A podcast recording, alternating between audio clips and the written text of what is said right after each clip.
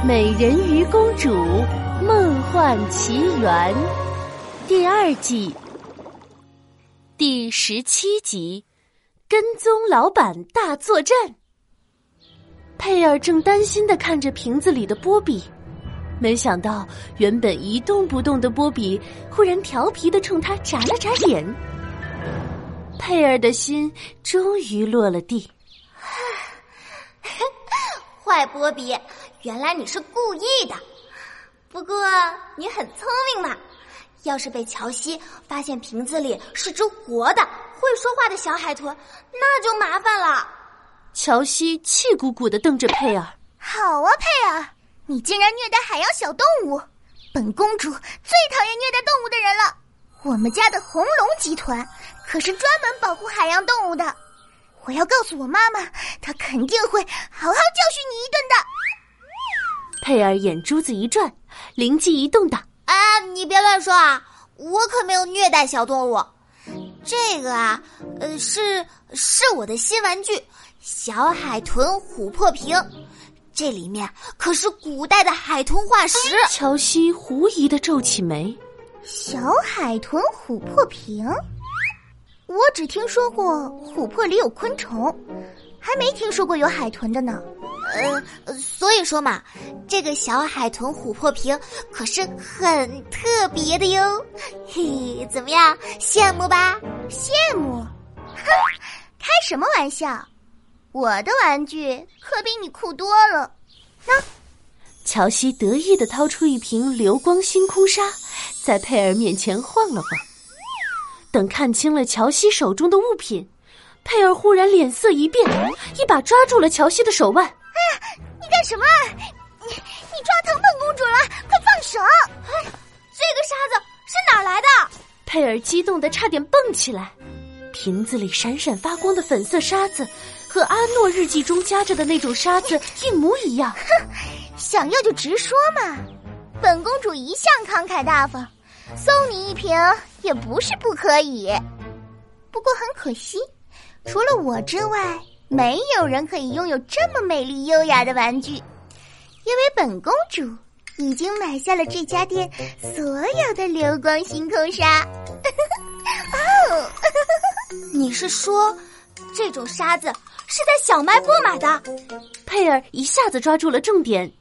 对着一旁笑眯眯数着钞票的老板，便脱口而出：“气呼呼老板！”嗯，你叫什么？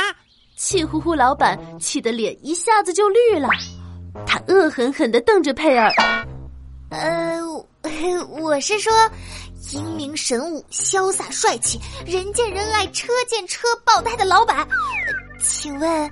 你是从什么地方得到这个这个呃流光星空沙的呀？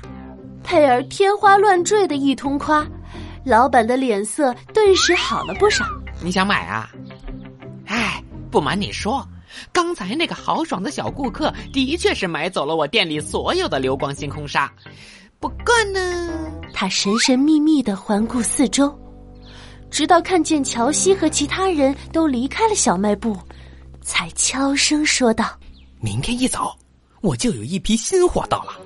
你只要预付五十元定金，流光星空沙立马抱回家。”呃，老板，我不想买流光星空沙，我只想知道你是从哪里得到它的。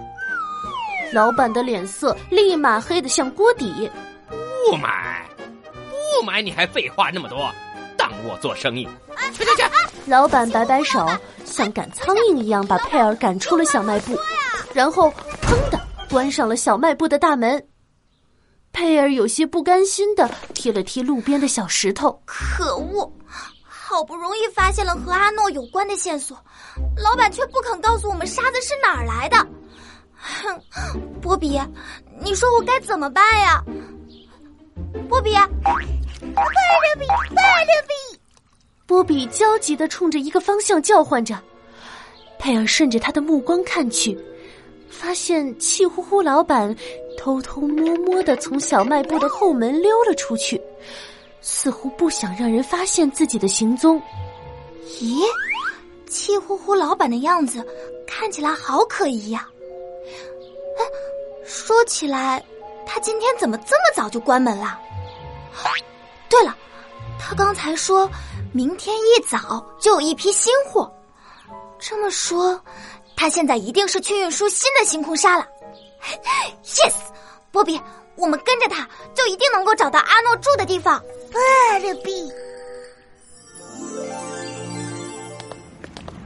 佩尔和波比悄悄跟在老板的后面，来到了一处码头。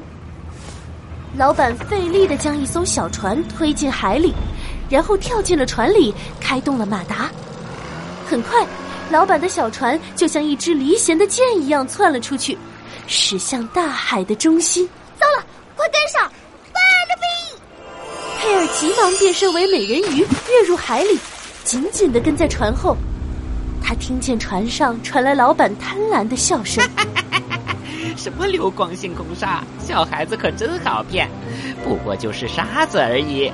这个格子岛上到处都是，我只不过随便挖了一小桶，就卖了这么多钱。哎呀，格子岛啊，格子岛，你就是我的金银岛，我要发财啦！格子岛。”看来沙子和阿诺都在这个所谓的格子岛上。这个气呼呼老板还真是可恶！这些神奇的沙子明明就属于大自然，他却把它们据为己有，还以高价卖给学生，真是太黑心了！我深深的鄙视他。佩尔一边在心里鄙视着老板，一边跟着小船向海洋深处游去。佩尔能成功找到格子岛吗？下集故事告诉你。